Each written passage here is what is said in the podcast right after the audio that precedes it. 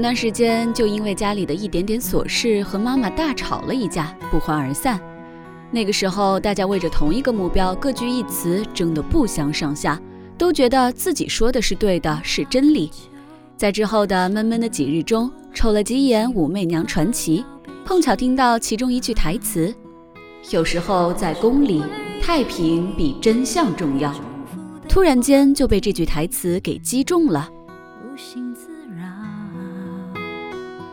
这让我想起了亚马逊创始人 Jeff 著名的演讲。他在演讲中回忆小时候，为了彰显自己聪明，在祖母抽烟的时候，他开始心算他每天抽几根烟，每根烟换几口气，然后根据广告的说法，飞速换算出照这样的速度，他的祖母已经折寿了九年。他边心算着边说出这句话的时候，并没有得到期待中对他高超算术技能的表扬，相反的是。祖母放声大哭，然后祖父走了过来，对小 Jeff 说了一句他终生难忘的话，就是：“聪明是天赋，仁慈是选择，而后者比前者更困难。”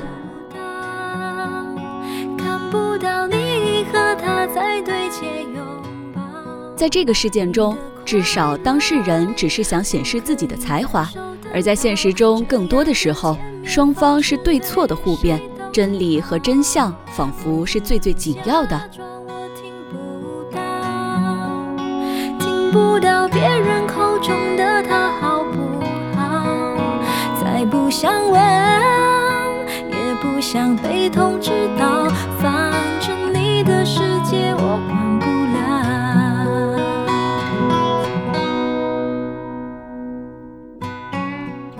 遗失的智慧》这本书开篇也讲了一个有点异曲同工的故事。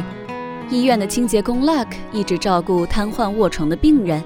病人的父亲有一天在 Luck 做完清洁后遇到他，情绪很坏，苛责 Luck 没有好好的打扫他儿子的房间。Luck 一开始很想争执一番，后来他却按下了怒火，乖乖的又打扫了一遍房间。病人的父亲后来当然明白了。其实自己发错了火，但在采访中，Luck 说，其实他当时挺能理解这位父亲的。儿子在床半年，每天他都抽烟，心情极差。在这种情况下，还是不用和他说明我的工作其实已经完成了，不如重做一遍，缓解心情。所以说，我们到底应该怎么做事？什么是对的呢？千人千面。但是有智慧的真的不多。听不到别人口中的他好不好？再不想问，也不想被通知到，反正你的世界我管不了。若不想问，若不想被通知到，就把祝福。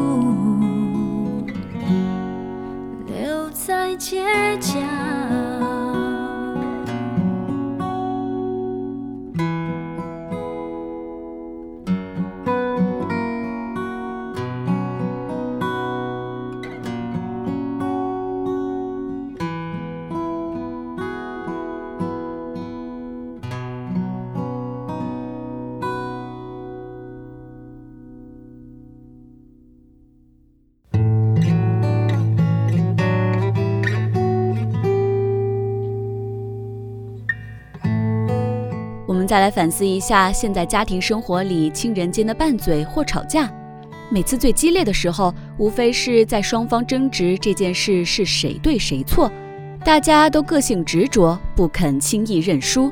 所以在可能的情况下，我们都要辩个清楚。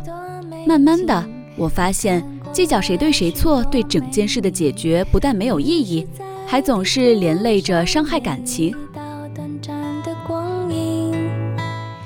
其实世间太多事情本来就没有定性的规范来裁决，人与人是如此的不同，或者说大多数人从本质上是多么害怕承担责任，以及自尊心受伤后本能的反抗。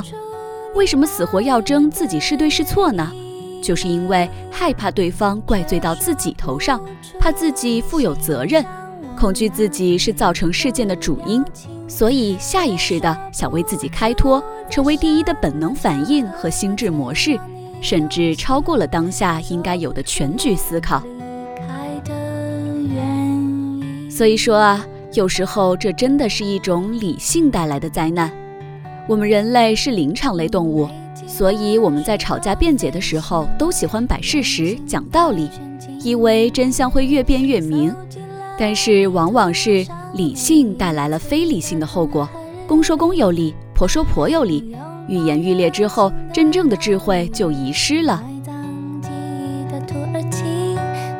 开篇的几个小故事也讲的是这么一个道理，在受了常年的理性教育和制度礼法约束之后。越来越多的处事智慧被流失，以为用流程、制度、法理这些规范化的东西是更高级的，可以解决问题的，然而却越来越疏离了人与人之间应该有的相处之道。一个有大智慧的人，无非可以做到两点，当然这需要极大的能量与修为。第一呢，就是处事事件的方式是征服性的还是臣服性的。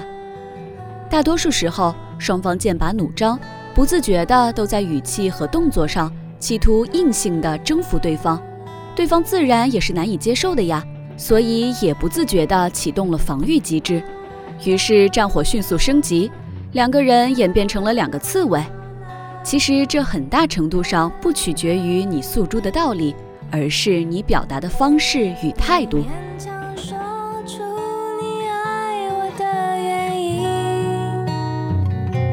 却说不出你心上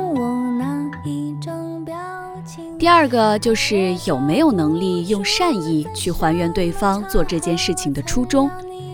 太多的时候，吵着吵着就忘了最开始的初心，升级到荒唐的地步。但是带着仁义还原初心是需要最大智慧的，这就是 Jeff 的祖父说的那个道理。只是用友好的那种难得糊涂，比用聪明的那种勇往犀利要难得多。特别是让一个聪明人有意识的变糊涂，是需要额外的修炼。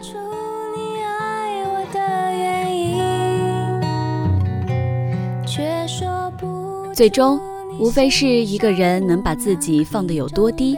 如果你觉得自己的对错与否不如这件事对周围人产生的影响重要，那你就不会太计较自我是否受伤。反之，赢了自己，输了世界，又如何呢？